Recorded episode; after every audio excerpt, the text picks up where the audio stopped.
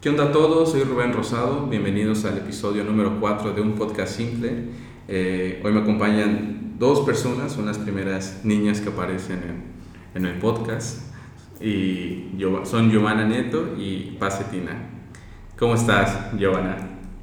Pues la verdad me siento muy contenta de, de regresar y platicar como lo solíamos hacer en primero de prepa. Hace mucho que no nos contábamos y y no podíamos platicar. Y pues la verdad cuando nos mandaste el mensaje, yo creo que las dos estuvimos muy emocionadas y sobre todo también estamos un poco entusiasmadas de, de poder platicar acerca de nuestras vidas. ¿Ya cuánto? Como cuatro años, ¿no? Mm, pues sí, como cuatro años.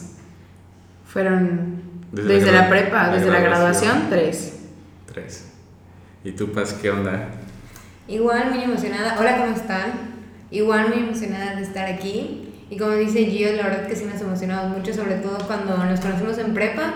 Tuvimos como que un buen clic de amigos, ¿no? Es cierto. O sea, que éramos así completamente desconocidos y la primera vez recuerdo que nos tocó trabajar juntos y fue un clic así. En inglés, ¿no? Sí, sí, y hacíamos las tareas y nos lo pasábamos platicando entonces, la verdad nos emociona mucho el, el, regresar y poder tener este espacio de como de reencuentro. Y creo, creo que no es por nada, pero en, en inglés creo que hacíamos muy buenos proyectos, ¿no? Sí, de hecho era, éramos de los mejores. Sí, y nos divertíamos mucho haciéndolo. Creo que hicimos hasta pie Hicimos. Ah, sí, este, hicimos un pie, hicimos de la, de la casa embrujada. La casa embrujada. Estuvo muy bueno. Eso estuvo muy bueno porque tuvimos como tres días de grabación de todo el día y yo creo que una hora fueron de grabación y todo lo demás era platicar. Yo recuerdo en ese entonces creo que haber metido a Paz en una maleta o algo así. Sí, eso iba a decir, sí, hicimos de todo. Pero a mí lo curioso, o sea, lo que a mí se me hizo curioso de esa vez fue que era primero de prepa, éramos nuevos. Sí o sea, yo y ya nos conocíamos, me acuerdo que tú te llevabas con Arturo. con Arturo,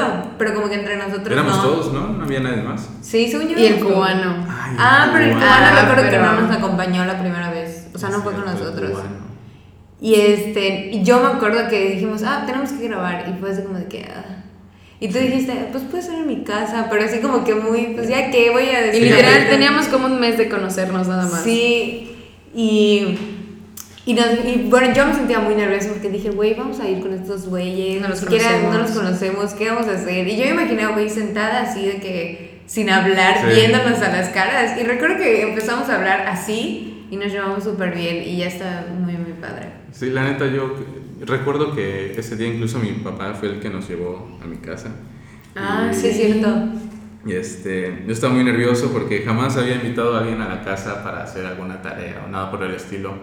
Y esta fue la primera vez y creo que pedimos de comer y tal. La cosa es que al final dije, creo que me gusta, lo voy a hacer más seguido, ¿sabes? Porque nunca había propuesto. Y aparte lo hice pensando en que me daría hueva ir después de la escuela hasta otra casa que no sea la mía, ¿sabes? Que no sea la mía. Entonces, cuando ya acabara, ya estaba todo cómodo. La neta. Pero sí. Eh, Hoy tenemos preparado, más o menos, eh, no llevamos guion, más que nada es este, improvisando y de lo que vayan diciendo ir sacando temas. Aquí las dos presentes estudian eh, comunicación, yo estudio administración y creo que son ramas muy distintas y a veces, por ejemplo, al principio de la carrera, tanto de la tuya como la mía, Paz, yo recuerdo que llevabas fotografía, ¿no? O algo así, que tenías tu cámara y tal y recuerdo que en las clases que nos tocaban juntos, pues me mostrabas, me decías, oye, güey, mira esto, es de elementos repetidos, ¿sabes? Y, yo siempre, a mí me, se me clavaba mucho eso porque dije, estás haciendo cosas chidas, ¿no? Y, y yo estoy aquí sumando números, estoy pidiendo papeles, este, relacionando cosas, entonces dije, qué chido que como que una carrera estimule de cierto modo aquellas cosas que, pues, que nunca habías hecho o que no son tan burocráticas como estar sentado viendo papeles y lo que sea, ¿no? Y, y, cada vez que, solo eso aprendí, recuerdo que fui al mismo mercado al que tú fuiste a tomar las fotos, porque siempre voy a comprar el súper de aquí de mi casa, y, y digo mi hermana, esa madre, son elementos repetidos. sí es cierto, no recordaba. Te juro que no recordaba, pero sí es cierto. Siempre te mostraba mis fotos, estaba orgullosa. Porque era muy mala, o sea, yo me consideraba muy mala tomando fotos. Bueno, hasta ahorita todavía me seguía considerando muy mala tomando fotos. O sea, sentía que o sea, que para tomar fotos, por ejemplo, tienes que tener gusto y ojo, ¿no? Ok. Entonces yo sentía que, que tenía como la idea de qué era lo que quería captar, pero no le terminaba de agarrar a la toma, entonces sí me acuerdo que me frustraba mucho, pero siempre te mostré y te decía, mira, sí. tuve foto este y iba a mi cámara. Yo muy pro en primer semestre, la más comunicóloga. y fíjate, ¿opinas o crees que, que la calidad de, no sé, de la cámara que tengas puede influir más que el, no sé, la habilidad del fotógrafo? No, yo creo que va de la mano. No, para no, nada. Pero, no, yo... Yo creo que va más la calidad del fotógrafo. Porque que yo, de la cámara. Yo tengo un amigo que toma muy, muy buenas fotos. Se llama Hernán Caro. Ahí si lo quieren buscar. Tiene muy, muy buenas fotos y él toma fotos con su teléfono. Y parece que son Mm. fotos de cámara. Y, re- y muchas personas le preguntan y se le acercan de que, oye, ¿qué cámara tienes? Y es como que no, lo hago con mi teléfono. Qué Y su teléfono no es el mejor Samsung, no es el mejor iPhone. O sea, es un teléfono Claro. X sencillo y de ahí él toma sus fotos. Entonces yo creo que es mucho la calidad del fotógrafo, que es mucho, el fotógrafo es el que hace, el que hace la máquina, no necesita una gran cámara. Que obviamente en un futuro, si tú ya tienes, o sea, los recursos para tener una mejor cámara, o sea, eso te proyecta más y hace que obviamente mejores. Pero Claro. sí, yo creo que es el fotógrafo y no la cámara. Pero también influye, sí es cierto, o sea, lo importante es la habilidad que tenga la persona que esté fotografiando, pero también influye muchas veces la utilidad que le hagas, ¿no? Entonces, si tienes una cámara que vale la pena, que vale mucho dinero, entonces es muy importante saber usarla y saber aprovecharla bien. Totalmente. Porque yo he visto muchas personas que tienen una super cámara que está bien grandota, es un telefoto, y pues sacan igual de fotos que, que un T6, que es la cámara más simple y es la más barata. Entonces, pues yo creo que sí influye mucho tener una buena cámara, pero influye, influye muchísimo más el quién toma la foto. Por ejemplo, eso me gusta mucho a mí de Instagram. Yo creo que es mi red social favorita. No tienes que leer nada, solo simplemente es ver Es las visual, fotos y sí. pum, pum, pum. Y a, a lo que iba es que, ¿cómo, ¿cómo das tú el valor a una fotografía o a lo que ves? ¿Cómo asumes que es una buena foto o, o que no lo es? ¿Qué, ¿Qué la hace ser una buena foto y qué la hace ser una mala foto? Y además yo creo que la fotografía, como cualquier parte de arte, es totalmente subjetivo. Claro. Entonces, cualquier persona puede decir, me encanta esta foto, pero va a haber otras que no les va a gustar. Entonces, yo creo que la fotografía sí debe ser parte artística, pero también yo creo que es muy difícil realmente decir, puta, qué buena foto, o esta foto me encanta. Y sobre todo, ahorita nosotros la acabamos de ver, es muy difícil también el captar una foto con mucho movimiento. ok. Entonces, hacer una buena foto con gente que está corriendo, con gente que está haciendo esto, yo creo que es un poco complicado y yo creo que es más complicado el identificar cuál es la buena foto que queremos dar.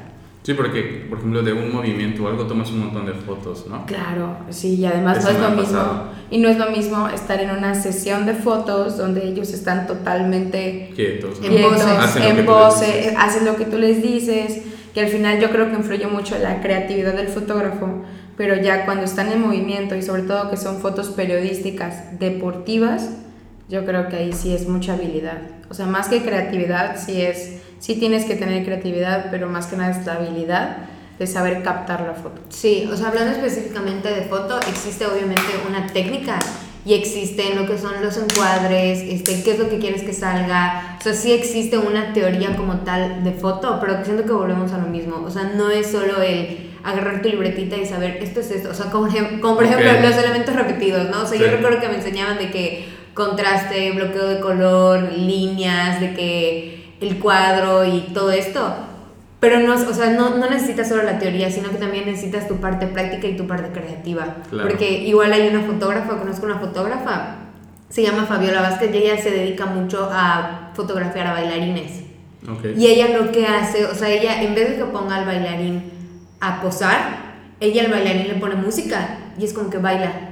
Y de ahí, o sea, ella va sacando y saca fotos muy, muy buenas. Aquí en Yucatán, dentro del, del medio de bailarines, es muy reconocida por las buenas fotos que toma, ¿no? Pero volvemos a lo mismo, es creatividad y ella misma es la que te va diciendo el, haz esto, haz lo otro.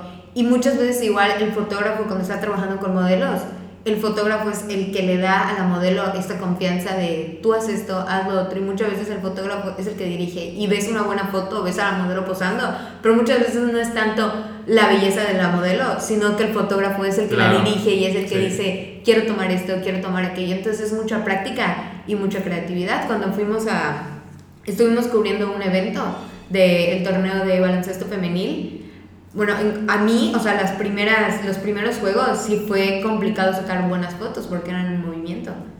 Entonces, pero conforme a la marcha, yo ya en el tercer partido ya sabía en qué momento iba a pasar algo para que yo me agache y tome la foto. Entonces, mucha, mucha, mucha práctica.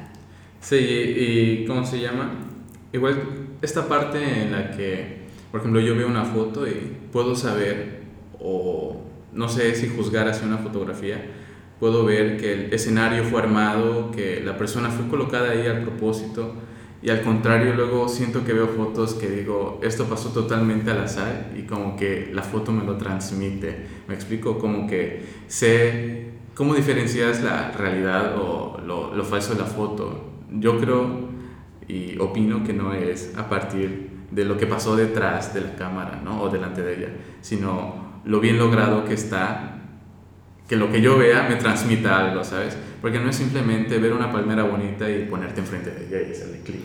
Es un arte, es un arte. es totalmente un arte. Porque eso todos lo van a poder hacer, ¿sabes? Claro. Pero luego veo esa misma palmera con otro fotógrafo y dices, wow, ¿sabes? Esa parte no la vi o dices, ¿qué palmera es esta? No, y también lo vemos con, por ejemplo, los atardeceres, que todo el mundo dice, ay, le quiero tomar una foto al atardecer o le quiero tomar una foto al cielo, que es lo más común. Pero yo creo que es más la visión que tiene la persona que quiere tomar la fotografía. Y exactamente lo que tú dices es qué quiero transmitir con mi fotografía. Porque cualquiera le puede tomar una foto al cielo cuando esté bien bonita de las nubes, cuando se ven acolchonadas. Pero pues puede ser que alguien vio algo diferente del mismo cielo, de las mismas nubes, y que te quiera transmitir algo diferente. Y lo mismo pasa con el atardecer y el anochecer. Que todo el mundo le quiere tomar foto a eso, pero yo creo que no cualquiera logra cautivar lo que es el atardecer y el anochecer. Sí, es cierto, yo hay veces que, no sé, por alguna razón se destapa el tinaco de arriba de aquí de mi Ya sacando las verdades. Son, ya estamos sacando trapitos. Son las, son que las seis, que es la hora en la que ya se pone el sol y, y, subo, ¿no? Para acomodarla hace un mes, hace dos meses que lo hice. Y estoy allá arriba, pongo la tapa y justo a donde volteo a ver es donde se oculta el sol. Digo, wow. romántica. Ahí ponen la tapa. romántico. Qué bonito. Pero sí, y es justo eso, digo, mi celular, ¿no? Para ver. Y digo, esta foto es idéntica a la que tomé la última vez en este mismo lugar, ¿sabes? No cambió nada, el mismo sol, el mismo lugar en el que estoy y ya no aprecio eso, entonces decido ya no fotografiarlo. Porque ya lo ves seguido. Exacto. Entonces, pues, por ejemplo, ¿cómo te puede cautivar o cómo puede cautivar a alguien, a la persona que está viendo esta fotografía, si es algo que vemos todos los días? ¿Cómo puede cautivarle? Mm. O sea, yo creo que es algo realmente difícil porque yo he visto fotos de un atardecer chingón y digo, ah, está padre, está bonito, ya lo vi muchas veces, pero veo uno donde se esforzó, donde realmente agarró su celular, porque normalmente todos es por celular, o sea, con la cámara no es como que, ay, mira, sí, ya agarro mi camarota y no. Entonces, normalmente con el celular, porque es algo cotidiano. Entonces, ¿cómo hacer de algo cotidiano algo especial? Entonces, yo creo que las personas que se dedican a la fotografía es lo que ven, siempre buscar la diferencia y algo especial en las cosas cotidianas o los que son simples a la vista.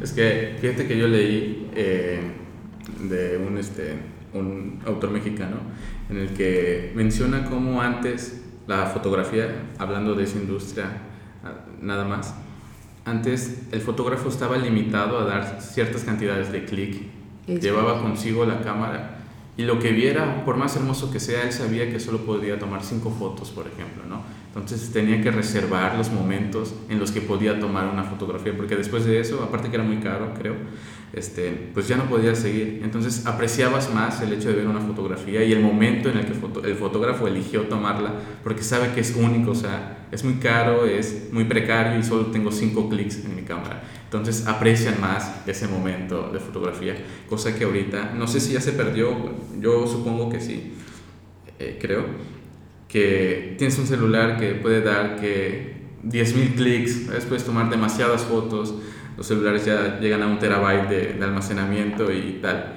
Entonces cada momento comienza a perder valor porque sabes que los tienes ahí para siempre. Los tienes disponibles para ti fotografiar en el momento en el que tú quieras. No sé si es así o en realidad no. Es que yo creo que cualquiera puede tomar una foto, ¿sabes? O sea, yo creo que cualquiera puede agarrar su celular y tomar una foto y también con la cámara.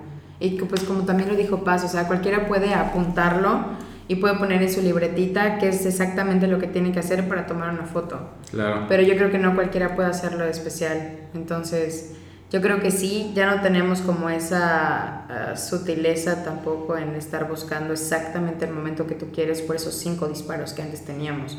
Entonces yo creo que ahorita, yo creo que es un poquito más difícil porque ya todo, ya todo ya está. O sea, ya todo lo que tú quieras fotografiar, alguien más ya lo Ya ha hizo.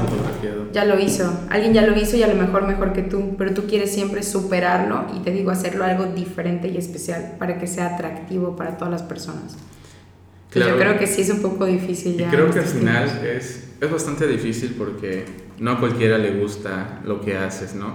Yo, por ejemplo, en mi Instagram, todas las fotos que están las he tomado con mi celular, el que usaba en prepa, un iPhone 6, ese, ¿sabes? Entonces voy en bicicleta, veo un lugar chido y digo, aguántenme porque voy acompañado de los demás amigos, voy a fotografiar esto y ellos, antes al principio creo que sí les molestaba, ¿sabes? Y dije, güey, deténganse, eh, pero me detengo y tomo la foto y dicen, ¿cómo este pasillo? eh? Porque era un pasillo entre el Hotel Hyatt y otro hotel que creo que ya no, ya no está abierto. Y le tomé foto porque me recordó, no sé, a Nueva York, a Spider-Man, cuando en los pasillos echas el telaraño, se cambia, ¿sabes? Pero es eso, es justo lo que el fotógrafo ve, ya sabes. Claro. O sea, es lo que el fotógrafo ve en un lugar, por ejemplo, tan sencillo. O sea, como por ejemplo tus amigos te dicen el, güey, es un pasillo. Pero tú ya estabas en, güey, es Sí, Spider-Man, es claro. Nueva York y era una calle de Mérida con un hotel abierto y un hotel cerrado, ya sabes. Sí. Entonces creo que es eso, o sea, lo que el fotógrafo ve y lo que el fotógrafo quiere transmitir. Y de hecho, cuando la foto empieza a existir, o sea, antes teníamos lo que es la pintura. Sí, Y la pintura lo que buscaba era retratar, o sea, tal cual la realidad, ¿no? Entonces, la, la- la- ¿y quiénes usaban la pintura? O sea, los grandes magnates del mundo, eran Sí. los que tenían el dinero para pagar y tener, ahora sí que una fotografía, entre comillas, en sus salas. Empieza a existir la fotografía y es como que ahí la pintura se detiene igual donde dice, ok, las fotos ya pueden retratar la realidad, ya yo como pintura ya no puedo retratar la realidad porque la foto ya me está ganando.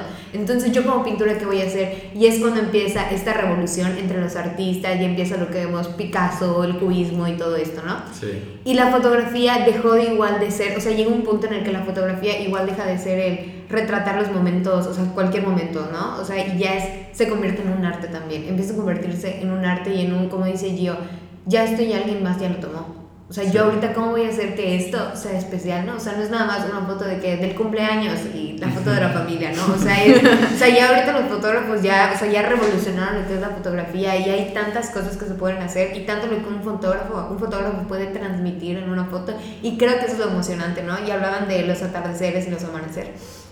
Este, ¿ves? O sea, a mí me pasa que yo entro a Insta y cuando hay un atardecer hermoso, todas las historias son el mismo atardecer desde diferentes Es puntos. cierto, ¿eh? Todos, igual me he dado cuenta de eso. todos. Pero siempre hay uno que tú dices, wow, Wow. o sea, este está y hasta te imaginas el momento en la playa, la chava con sus amigos o el chavo con su novia, o sea, de verdad te transmite algo, o sea, no es simplemente hacer un clic, es realmente, o sea, ver qué es lo que quieres capturar y, convertir, o sea, esa imagen en un momento, en un recuerdo, y eso es lo que te transmite, o sea, te transmite sentimientos y emociones, y a fin de cuentas, eso es el arte. El arte es transmitir y hacer que esa parte humana o sea, reviva y mover algo dentro de algo dentro ahí de las emociones, sacudir algo y eso, o sea, para mí es la fotografía y es lo que ha revolucionado y es lo que ha llegado hasta ahorita.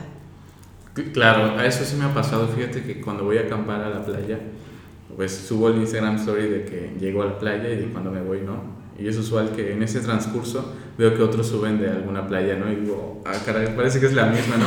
Porque de hecho le toman foto y sale una moto acuática, ¿no? Yo digo, yo desde aquí puedo, divisando, puedo ver una moto acuática, ¿ves? Y como que digo, oye, ¿dónde estás? Dice, El "No, más acosador. Es otra playa y tal. No suban Y digo, historias, "What the fuck?". no suban historias en la playa porque Rubén empieza a ver. Si están en el mismo lugar, Sí, ya, no, ya tuvo tu Esa ubicación. ola es igual a esta. Pero, ¿qué pasa? Yo tengo un problema, bueno, lo tenía, ahora ya no me importa tanto. Antes ya tienes la fotografía, ya la editaste, ya está como te gusta. Pero no te pasa que justo cuando lo vas a subir piensas, ¿y si no le gusta a nadie más? Definitivamente. O dices, ¿te imaginas todos los escenarios posibles en los que tu fotografía podría ser juzgada? Cuando en realidad ni la has subido y, y dices, ¿sabes que No la voy a subir. Y ya no la subes, ya nadie más va a conocer eso, pero antes me pasaba mucho. Hasta que dije, no, la neta, ya no me importa. Eh, me gusta la fotografía, me gusta la foto que tomé, la voy a publicar y, y listo y, y sí es considerablemente notas como a la gente, pues sí, no le gusta. O sea, de los seguidores que tengo, 20 dan like. Sí, sí, sí. Y digo, ya no me importa, ¿sabes? Y quité el que yo pueda ver likes, el que puedan ver mis likes. Veo una fotografía y la juzgo nada más por lo que es, ya no, nada más, ¿sabes?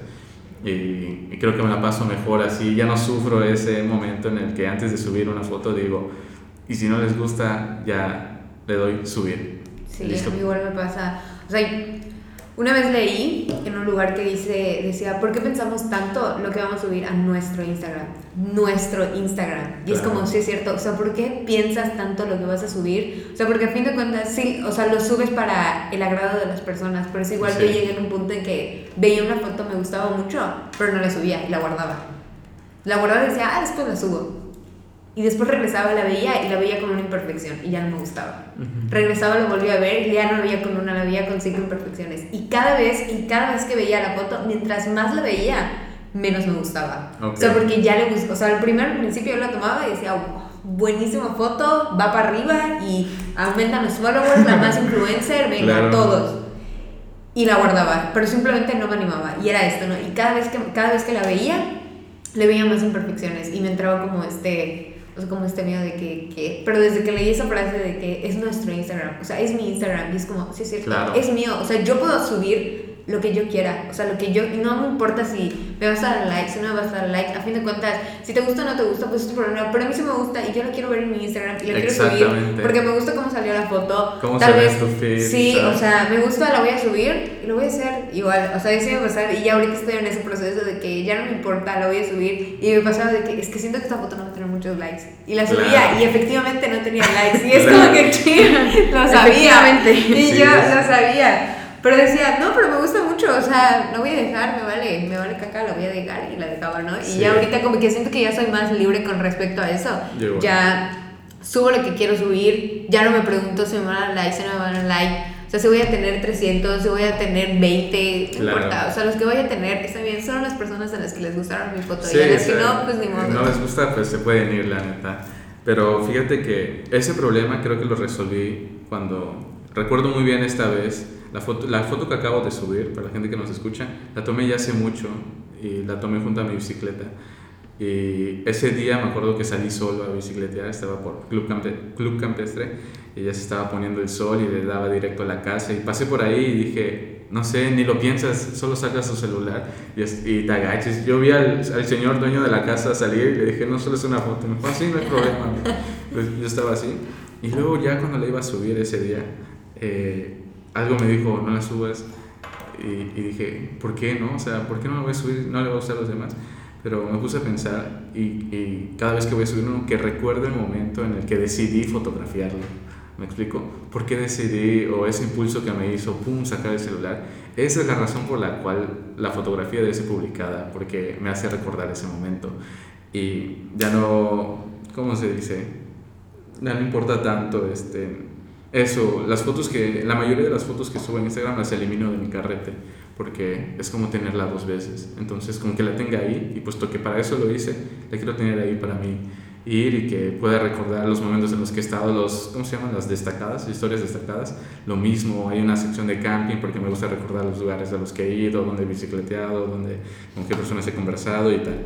Y sí, al final es algo egoísta porque simplemente es para mí. Quiero eso que esté disponible para mí. Si a alguien más le gusta, pues que lo puedan ver, ¿no? Y que lo puedan apreciar y tal. Pero sí, es este, muy curioso ese proceso en el que dejas de ser fotógrafo de alguien más como para ser tu propio fotógrafo. Pero yo creo que por eso son las historias destacadas. O sea, yo sé que muchas personas piensan como, ay, a esto le va a gustar a la gente que me sigue. Sí. Pero para mí, mis historias destacadas es cuando yo quiera, puedo recordar lo que exactamente quiero eh, volver a vivir en una fotografía. Y yo creo que eso es la fotografía, y yo creo que también lo mencionaron hace poquito, es el que volver a vivir algo que ya pasó y que nunca vas a volver a vivir otra vez. Entonces con una fotografía lo recuerdas y siempre se va a quedar ahí, en un recuerdo. Entonces yo creo que por eso también, yo cuando subo una historia destacada y digo, ay, está muy fea, pero no importa, o sea, es para mí y es para ver los lugares a donde yo fui y a los que me, me la pasé muy bien, porque igual, por ejemplo, cuando me tuve que regresar a Mérida por la pandemia, pues yo me sentía muy mal, me, la verdad me sentía muy deprimida. Entonces hice una historia destacada de todos los momentos buenos que viví en Monterrey. Entonces cada vez que extrañaba Monterrey, agarraba mi, mi, Instagram, ponía las historias destacadas y lo recordaba y era como, me, me mataba un poco la nostalgia. Sí. yo creo que también para eso sirven las historias destacadas. Sí, yo creo que últimamente la gente como que el uso que le está dando las redes sociales, independientemente de lo que ya le está empezando a gustar a la gente ver en sus propias redes sociales, es muy normal que ahora los TikToks más virales sean donde salen personas con poca ropa y tal, ¿no? Y, y se vuelven súper virales. Alguien que dice información que de verdad importa, está muertísimo, ¿no?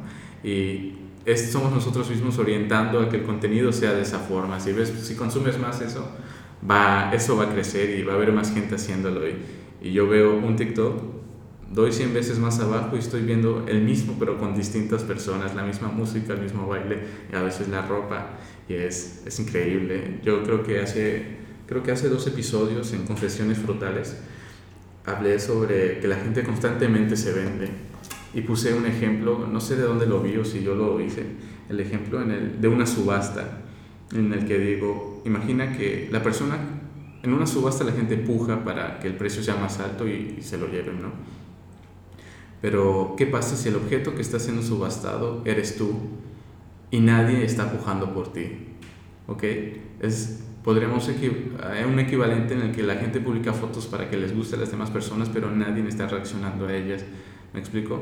Entonces, ese sentimiento, y porque justo ahora la estadística te dice que hay más suicidios por eso, los niños desde muy temprana edad ya tienen dispositivos de este tipo y se crean contenido y tal, pues sí pasan por cosas por las que nosotros no pasamos a, esa edad, no teníamos un celular, eh, nos distraímos con distintas cosas, veíamos otras cosas y imagínate, ¿no? Lo, lo que el daño que se debe estar haciendo por no recibir este tipo de fortaleza, por así decirlo o creer que el contenido que subes es para los demás y no para ti, porque considero que constantemente se están vendiendo de algún tipo o de alguna manera, por así decirlo.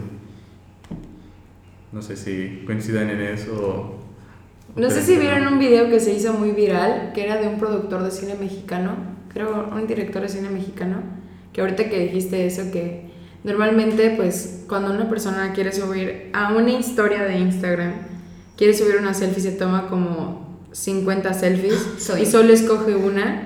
Entonces me acuerdo mucho de, de, este director mexicano que dijo, de esas 50, nada más escogiste una, entonces te dijiste a ti 49 veces que no fuiste suficiente para subirlo a una historia de Instagram. Entonces tardaste, y yo veo por ejemplo esto de que a veces tardamos mucho en arreglar algo que nada más dura 24 horas y ya nadie lo va a volver a ver, solo tú. Claro. Y tal vez ni siquiera le prestan la misma atención que, lo pasa. que tú crees que le van a prestar, ya sabes. Sí, o sea, a mí me ha pasado que me tomo, o sea, me toman alguna foto y la veo y digo, no me gustó. O sea, hay algo aquí que no me gustó. Pero, o sea, es igual en mí como, o sea, la veo, o sea, me gusta la foto, pero no me gusta yo. O sea, yo no me gusto. Y es como que, ¿qué rayos? Y hubo una, una vez una foto que vi que me gustó muchísimo, pero no me gustaba como yo veía, no me gustaba cómo se veía mi cuerpo, no me gustaba cómo se veía mi cara. Y recuerdo que la vi y la estuve pensando mucho. Y yo después así de que, güey, el chile, o sea, tu cuerpo nunca se va a ver así, o sea, de que estético de modelo, o sea, a veces o sea, no sé, o sea, el cuerpo cambia, o sea, tu cara no siempre va a ser, o sea, la misma. A veces sonreíste chueco, estabas pirola, o sea, yo no sé, ya sabes. O sea, tantas cosas que pueden pasar, o sea, que no siempre, no siempre te vas a ver, por así decir, perfecto, ¿no? O nunca vas a estar ni, ni cerca de lo de ser perfecto. Y al chile me gustó tanto la foto que dije, güey, me gusta, o sea, la voy, a, subir, La voy a subir y qué me importa, o sea, a fin de cuentas nadie me va a decir, nadie va a venir y decirme güey, está horrible tu sonrisa, están chocos tus dientes, tu ojo está viendo al lado derecho y tu ojo al izquierdo, o sea, no, y fue así como que, güey, pues la voy a subir. Pero creo que esto lo vas adquiriendo, o sea, yo, o sea, he empezado eh, este proceso porque yo había, yo ya había tenido problemas de que empezaba a compararme mucho con las otras personas. Y me daba mucho este miedo o sea, de que yo veía algo, veía algo en Instagram, porque a mí igual me gusta. Creo que mi red social favorita es Instagram, me gusta mucho, es muy instantánea, es muy rápida y ves lo que quieres ver enseguida. Y recuerdo que las veía y veía fotos y yo decía, de, de, cualquier cosa, ¿no? O sea, de comida, yo quiero comer eso. O sea, de una casa, yo quiero tener esa casa. O sea, de una niña, yo quiero tener su sonrisa, yo quiero tener su cabello. O sea, como que ya empezaba a comparar todo lo que tenía con lo que yo veía en la red social. Y ya era así, y lo veía y decía que esto no está bien y me salía. Y a veces dejaba de seguir esos perfiles y todo el rollo, porque no, o sea, porque no me gustaba lo, lo que estaba causando en mí. Pero ya después empecé yo un proceso en este de, de empezar a liberarme, o sea, de no pensar el, el qué piensan los demás, el qué quieren los demás, sino cómo yo me siento bien, o sea, cómo yo me siento bien conmigo misma y el volver a, a tener esta seguridad que se, siento que siempre había tenido, o sea, el volver a tener esta seguridad, el volver a tener a este amor por mi vida, el volver a verme en el espejo y decir, güey, soy una chingona y, este, y siento que sí lo fue logrando, ¿no? Entonces, durante ese tiempo, o sea, yo ya ahorita veo mis fotos y es como que al lo voy a subir porque me gusta, porque me veo chingona, lo voy a subir. O voy, veo la, el atardecer, me salió perrísimo, lo voy a subir. O sea, ya no me preocupo tanto si me ven, si no me ven. Y me pregunta, me pregunta mi prima de que tantas personas vieron, vieron mi historia. Y yo decía, que, güey, ¿cómo te das cuenta cuántas personas vieron tu historia? Yo nunca reviso, o sea, cuántas personas sí vieron mi historia y cuántas no. Pero a partir de eso, me acuerdo que lo chequé y había llegado creo que a 700 personas. De esas 700, sí. Pero después subió otra. No, no, no, eran los mortales. No, no, no. Y yo, ay, no, no, no, no. Hablando de crear inseguridades. ¿Cómo no la madre? Sí. No, pero después de eso me acuerdo que subí otra que según yo era mejor que la anterior y esa llegó a 390 o algo así, ¿no? O sea, sí disminuyó bastante. Pero yo así como que ya lo dejo ser, es como que X, ¿no? Pero siento que eso lo adquieres con tu madurez. O sea, ahorita yo tengo 21 años, siento que ya, o sea, ya viví bastantes cosas que han formado mi carácter. O sea, que es lo diferente de lo que tú hablabas con los adolescentes. O sea, los adolescentes solamente no tienen esta visión, esta madurez de que al chile, si no les gusta mi foto, pues que no la vean. O sea, si no, es de subir y quiero que vean mi foto, quiero que vean mi cuerpo, quiero que vean mi cara perfecta, quiero que vean que no tengo ni un grano. Otra vez me, me topé con una niña que se tomó una foto y la foto estaba muy bonita. Yo la tomé, por eso estaba bonita. ¿Eh? no es cierto. No, creo que yo no la tomé, no me acuerdo. Pero la foto, pero la foto estaba muy bonita. Y yo así como de que sí, súbele, que no sé qué, te ve súper bien, que no sé qué, aquí y allá. Y yo de que no, es que no me gusta cómo sale mi cara, porque tengo esto, esto, y yo así como de que, güey, y le hacía el zoom, y yo así como de que, güey, ¿cómo te das cuenta? Y ya no, y de repente lo veo acostada y está así, dándole el teléfono, ¿no? Para los que no vieron, me acurruqué y así, yo lo estaba diciendo. no actué como, Por favor. No actué completo. Para los que no están viendo, yo lo actué. Y veía, o sea, que se empieza a editar y me muestra la foto y la photoshopeó. Movió su, o sea, movió su, su cara, o sea, sí, y yo es como de que, wow. Y así subió la foto. Y ya que le gustó, subió la foto. Y es como que, órale, va. O sea, cambiaste tu cuerpo. Por, o sea, ¿por qué? Por un like, o sea, porque más personas le den like, porque a más personas le guste. y eso es lo que tú dices de que, wow, o sea, las redes sociales son muy buenas, pero igual son muy peligrosas. A mí me gustan mucho todas las redes sociales, pero yo siento que también son muy peligrosas y sobre todo yo creo que hay muy pocas personas que entienden que la mayoría de las cosas no son reales. Yo creo que muchas personas no saben discernir en que qué realmente sí es y qué realmente y qué no es, ¿no? Entonces, normalmente como dices, vemos una foto en Instagram y yo he escuchado muchos vatos que dicen, "No, es que esta niña este, que esta niña lo otro." Y después la ven en persona y empiezan a hablar, pero mierdas de esa niña diciéndole que, que si está chaparra, que si está que si se le ve muy grande una chichis y, o sea, he escuchado miles de cosas, entonces yo creo que muchas personas no saben distinguir eso en que en realidad Instagram, TikTok, Facebook hay muchas cosas que no son reales y que a lo mejor no puedes poseer porque no es tuyo. Entonces yo creo que, que también igual es un, es un arma de doble filo las redes sociales, pero yo creo que si las personas realmente llegaran a utilizarla para lo que es, yo creo que sí puede ser de muy buena utilidad. Es que yo no sé si... Es que creo que los que se juzgan más cabrón somos nosotros mismos hacia nosotros, ¿no? Pero no sé si tengamos del todo la culpa de juzgar a las demás personas que no cumplen con los requisitos que nosotros creemos que deben de tener, porque constantemente nos están bombardeando con lo que Debemos. nos dicen que es perfección, que es belleza, eh, de tez blanca o rubias y tal, y tú dices, en tu mente ya te creaste la idea de que eso es bello, entonces debo de, de querer parecerme a eso, ¿no? Y pues por de ahí el esfuerzo de que en cada foto traten de ser lo más parecido a ciertas personas con su estilo de vida físicamente, sus hábitos, eh, deporte, no sé, creo que nunca había visto yo a tantas personas ir al gimnasio como desde ahorita, ¿no? O sea, gente que dije, maldito sedentario, ahorita están pesas corriendo y dije, qué chido, ¿no? Que hagan esto, pero eh, que aterricen, no sé si al hacer eso y no les dé resultados, van a caer, van a bajonearse mucho, porque lo están haciendo por otros motivos que no son necesariamente ellos mismos, me explico. Pero este, sí, a lo que mencionaste esto de la foto que tomaste que no subió esta chava, eh, hay igual de otra lectura en la que dice que no debes esperar estar al 100%, incluso en la página, para los que no la conozcan, rubenrosadose.com, pueden visitarla, hay una parte en la que menciono que no hacemos las cosas porque no queremos estar al 100% listas de publicarlas, ¿no? Cualquier cosa. Y, por ejemplo, tienes ya el 80% y dices, chinga, pero puedo llegar al 100, voy a trabajar más, ta, ta, ta, ta, ta, ta. Ya terminaste y dices, no, aún le falta.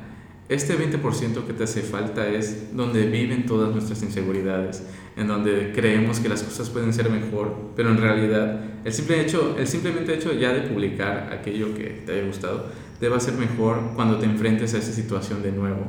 Porque este 80 es donde ya está lo que en realidad vale la pena. O sea, la foto ya está hecha, el, el libro ya está terminado. O sea, lo más importante ya lo tienes hecho. Entonces, solo públicalo. Y ese 20% te lo va a dar la gente que lo consuma, ese feedback, ya si es una mierda, si está muy chido y tal, todo eso te va a servir para llegar a ese 100%. Y yo creo que sí, más que nada, yo recuerdo que en prepa escribía cosillas, ¿no? Para mí mismo. A veces se las mostraba a mis papás, a mi hermana. Y, y ahora que lo volví a retomar, me digo, qué cabrón, creo que respeto más al Rubén de hace unos años porque se atrevía a hacerlo de forma continua, ¿no? Constante, hacerlo muy seguido. Y yo ahorita repentinamente, solo cuando me siento inspirado, tal, lo hago, ¿no?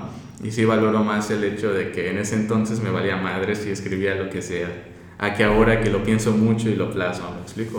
O sea, yo creo que la gente debería atreverse más.